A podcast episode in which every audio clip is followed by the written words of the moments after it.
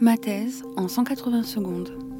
Bonjour à tous, euh, je m'appelle Aude Bru, je vais vous présenter mon projet de thèse qui s'intitule Élaboration d'un outil d'aide au dépistage chez l'adolescent en soins primaires, sélection de facteurs de risque et outils de repérage par méthode Delphi.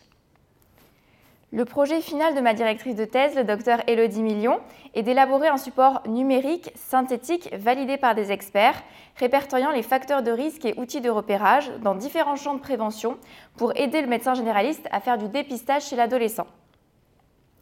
Une revue de la littérature a permis d'identifier les facteurs de risque et outils de repérage dans différents domaines, les troubles orthopédiques, l'obésité, les TCA, la contraception, puberté, IST et relations sociales, et les troubles du sommeil, addiction, conduite à risque et troubles mentaux.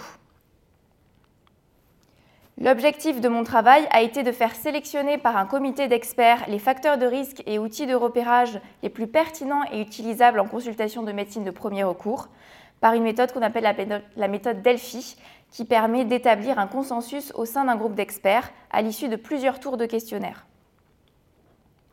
À partir des revues de la littérature, nous avons élaboré six questionnaires distincts portant sur les champs de prévention précédemment cités et nous avons recruté huit experts de diverses spécialités par groupe. Tous les questionnaires étaient construits de la même manière. Pour évaluer la pertinence d'un facteur de risque ou d'un outil, il s'agissait de répondre à la question Pensez-vous que ce facteur de risque ou cet outil soit pertinent à rechercher ou à utiliser en consultation pour dépister cette pathologie chez l'adolescent? Chaque expert évaluait chaque proposition sur une échelle numérique allant de 1 à 9, la valeur 1 correspondant à pas du tout d'accord et la valeur 9 à tout à fait d'accord. À l'issue de chaque tour de questionnaire, était calculée la médiane pour chaque proposition. Une proposition avec une médiane supérieure ou égale à 7 était considérée comme pertinente et était retenue. Une proposition avec une médiane inférieure ou égale à 3,5 était considérée comme non pertinente et était éliminée et une proposition avec une médiane entre 4 et 6,5 était jugée incertaine et donc à réévaluer au prochain tour. Et nous avons fait ainsi trois tours de questionnaire. À l'issue de ces trois tours, l'application de la méthode Delphi a permis d'obtenir un consensus final concernant 198 des 237 facteurs de risque présentés, soit 83,5%, et 56 des 81 outils présentés, soit 69%.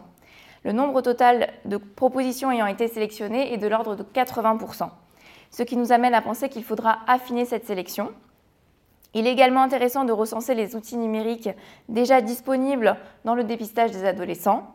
De plus, pour utiliser ces résultats, il conviendra d'analyser la cohérence d'ensemble euh, ainsi que la faisabilité en pratique ambulatoire par un comité d'experts. Et enfin, repérer ne suffira pas.